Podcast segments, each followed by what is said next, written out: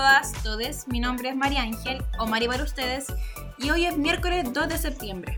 Sí, un día soleado. Estamos por fin saliendo del invierno, menos mal, porque me carga el frío. Mi nombre es Javiera, pero todos me dicen Javi.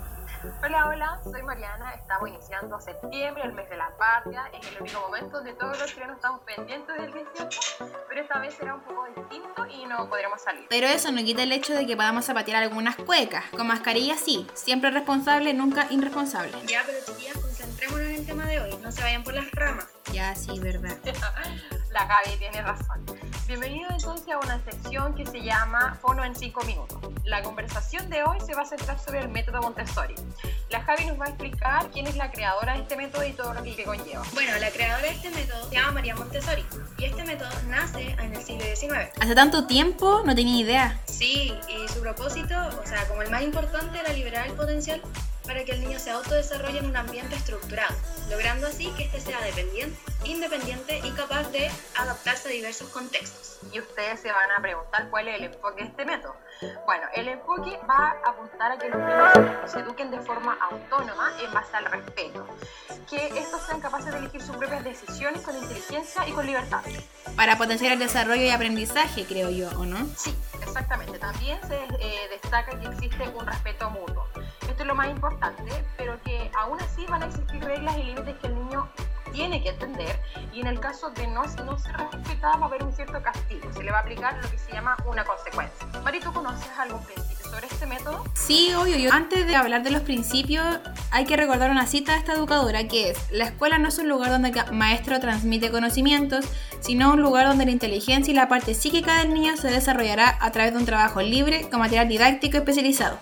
Ya entendiendo esto, podemos hablar sobre los principios que origina este método, y uno de ellos es pensamiento y movimiento. ¿Han escuchado algo sobre este? Sí, yo tenía entendido que están relacionados, porque el movimiento potenciará el aprendizaje y el pensamiento. ¿O no, Mari? Lo explicaste requete súper bien, así que pasa al segundo principio que es libre elección, que refiere a que el aprendizaje es mejor cuando sientes control sobre tus propias decisiones. Mari, ¿y qué, lo que logramos con esto? Niña, logras independencia, voluntad y responsabilidad. Todo en uno. Javi, tenía entendido que tú conocías otros principios, ¿o no? Sí, Mari, uno de los que conozco es la recompensa es interna. ¿Saben qué quiere decir esto, chiquillos? Yo sé que no importa tener errores, porque en un futuro va a venir una sensación de logro.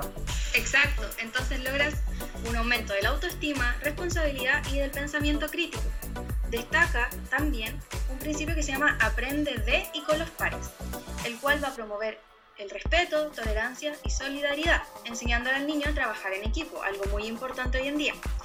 Y el último principio se llama interacción maestro-alumno. Ah, y aquí es donde el maestro acompaña y fomenta que el niño actúe y piense por sí mismo para desarrollar confianza y disciplina. No sé si falta alguno, Mariana. Sí, falta el más importante porque obviamente lo digo yo. Se llama en el ambiente y en la mente. Hay que el medio externo ayuda a potenciar el orden interno. O sea, va promoviendo la claridad de pensamiento y la concentración de este Oh, yo creo que escuché hablar una vez de, sobre el currículum de. ¿Saben algo? Así, yo sé que es donde se espera que desde el nacimiento hasta los 3 años los niños sean capaces de incorporar estas experiencias, emociones, lenguaje y reacciones, entre otras.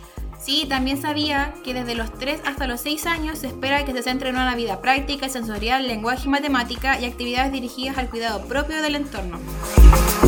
Y desde los 6 a los 12 se instaura la necesidad de que el niño aprenda y despierte una imaginación y curiosidad, lo que lo va a motivar a un constante aprendizaje. Montessori también plantea que la meta de la educación no debería ser llenar al niño con información y conocimiento, sino que cultivar su deseo natural de aprender. Tiempo, chiquilla, hemos llegado al final de nuestro programa. No, no, no, no